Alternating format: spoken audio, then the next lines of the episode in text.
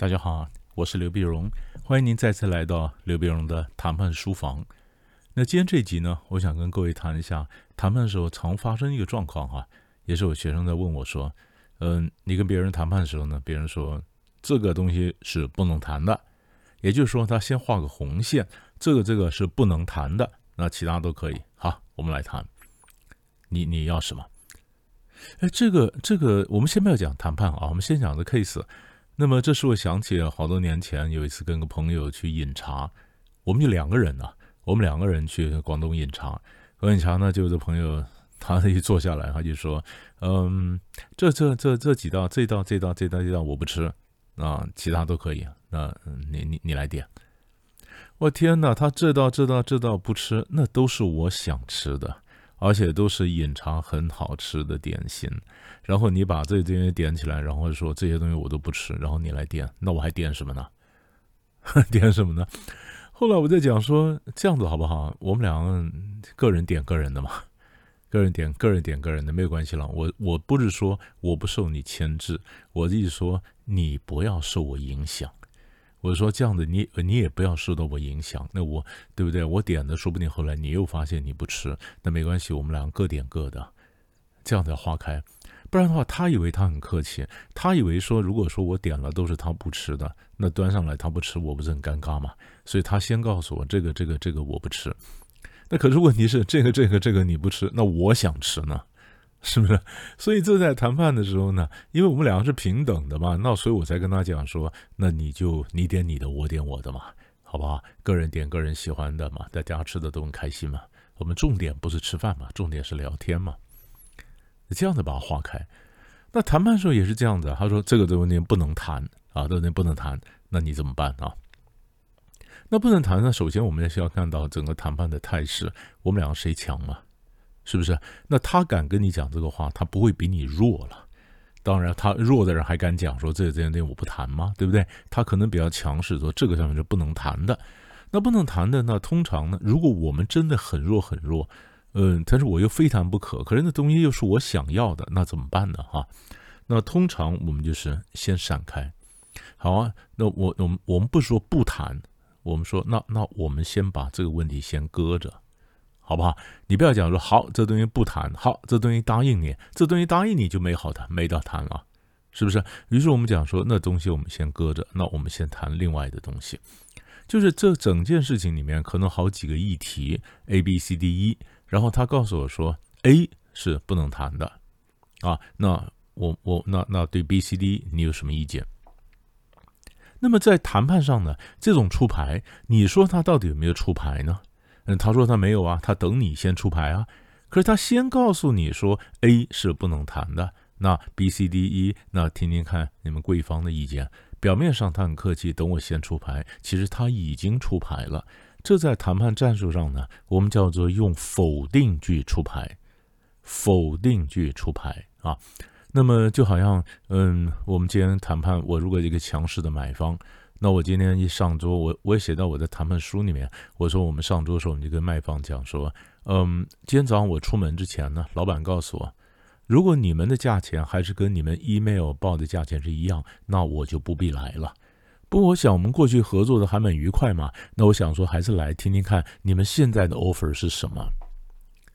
那么，你看，再讲一遍。嗯，今天早上我出门的时候，老板告诉我，如果你们先见面以后，如果你们的价钱还是跟 email 先前报的价钱是一样的话，那就不必谈了。那不过我想没关系了，我想还是来听听看你们的意见，你们现在报价怎么样？意思是说，我们过去合作蛮愉快嘛，哈。那我再给你一个机会，我听听看你现在的报价怎么样？那我是买方，我出牌没有呢？没有，我等卖方先出，你现在的价格是怎么样？可是我先告诉你，如果你还是上次的一样不变的话，那就不必谈了，那就不必谈了。这个就是否定句出牌，它在整个性质上呢，就是 no but 不行，但是。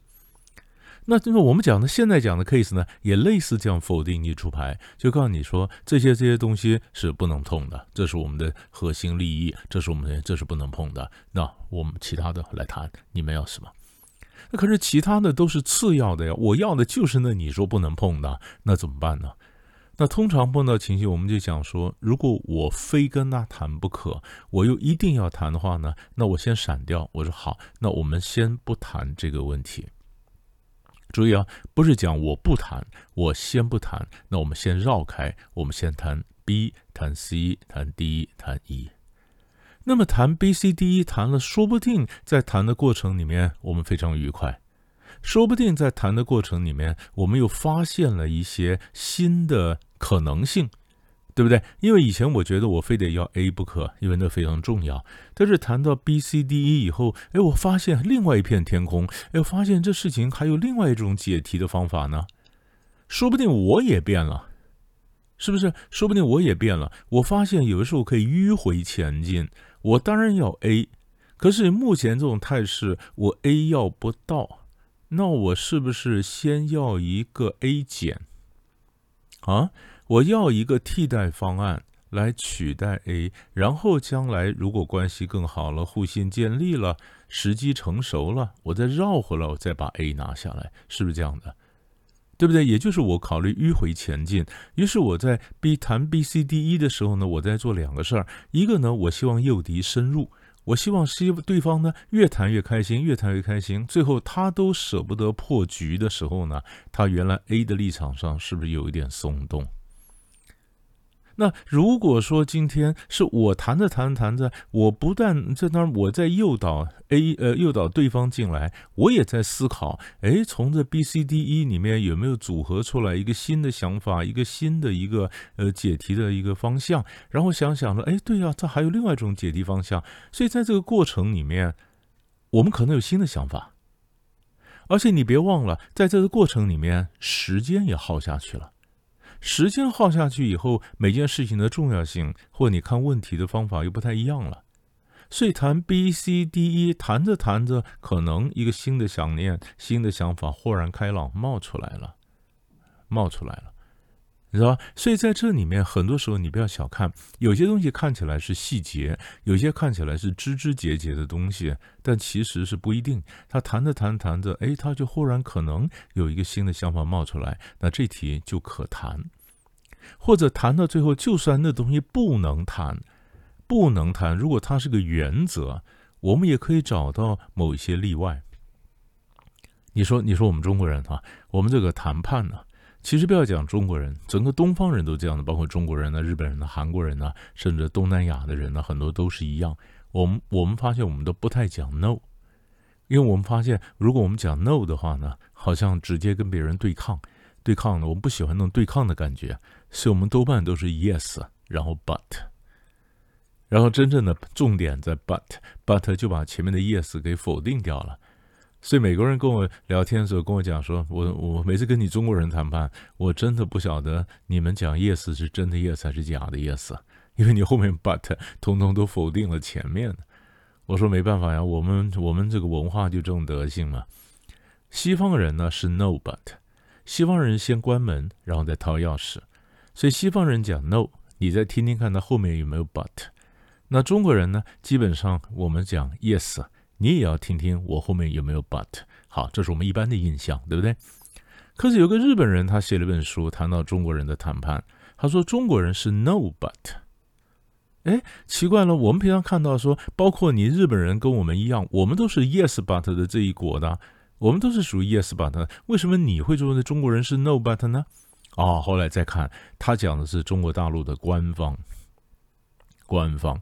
那我刚刚讲的是民族性，我们我们中国人 in general，他讲的是中国大陆的官方 in particular，就是官方。官方呢，就常常官方跟你讲 no，因为那是政策。那你晓得，咱们是上有政上有政策，下有对策。那政策呢？我跟你讲，都是 no，但是 but 可能有例外。所以也就是说，在谈判的时候呢，说这是不能谈的，这是 no。可是谈着谈着谈着，哎，说不定是对方也觉得这个关系不错，他舍不得放弃的关系，所以这个 but 就可能出来了，就可能有某种例外，对吧？所以也就是说，今天人家如果跟你讲说这块是不能谈的。啊，那除非你很强势，你说不能谈拉倒，我找别人谈。要不然的话呢，我们说好啊，我们先不谈，我们先谈点别的。谈的别的谈笑风生，谈得非常愉快，然后慢慢慢慢的一些一些初步的协议出来了，慢慢慢慢的大家有了交情了，有了互信了，然后慢慢觉得这事情，哎，事实上我们都舍不得关系破裂。好，我们再回来，刚刚前面讲不能谈那块有没有转换余地？那如果有转换余地，就是去找个例外。在这种不能谈的情况下，有没有什么例外？或者你就问他，有没有谁有这个权利给这个例外？那对方的谈判者可能告诉你说没有，嗯，或者说有，你去找我们副总，哎，那就是副总这边可能有权，他可以给这么样的个例外。那如果他例外也不能给的话，那我们用另外一种方式，那这解释的方面可不可以做宽比较宽松，或者广义或者狭义的解释？对不对？他说什么情况下才行？那什么情况下才行？这个情况可不可以做广义的什么解释？或什么情况下不行？那这个不行的情况可不可以做比较狭义的、更窄一点的解释？所以通常我们在如果不能动这个文字不能动的时候，我们要不然就是找例外，要不然就是找不同的解释。找例外，找不同的解释，让他这个原则有一点松动。所以，我们就是先绕开这个不能谈的问题，我们去谈了一些大家更容易达成协议的问题，更容易达成协议的问题以后，我们再回来来谈这个比较棘手的问题。那如果你说你还是解决不了，那我们就问了。如果这个棘手的问题不解决的话，我们两个关系有没有办法往前推展？可不可以日后解决？如果可以日后解决，那我们先搁着。我们有些比较含糊的话，那么搁着，大家回去都可以宣称自己赢了。也就是说，有的时候我们把谈判 final 的终局把它拉得很长。就说这些问题，我们拉的很长，也许十年以后再解决，十五年以后再解决，随便这样讲，把这个东西不能碰的问题拉长。你看乌克兰跟跟俄罗斯谈什么？谈克里米亚的问题的时候，本来初步达成协议就是，嗯，十五年以后再解决啊，就现在解决不了嘛，拉长嘛，拉长拉长以后，那别的方面的时间我们慢慢去解决嘛，这也是一个方法。知道吧？所以就是告诉你说，不要不要紧张。他说这不能谈，你就要先确定好，他不能谈。那我为什么还留在桌上？因为我一定要这个东西，因为我非跟他谈不可，对不对？好，那我们就先绕开这问题谈。这是一个比较有积极性的一个解题的方法，给大家做个参考。我们下集再见。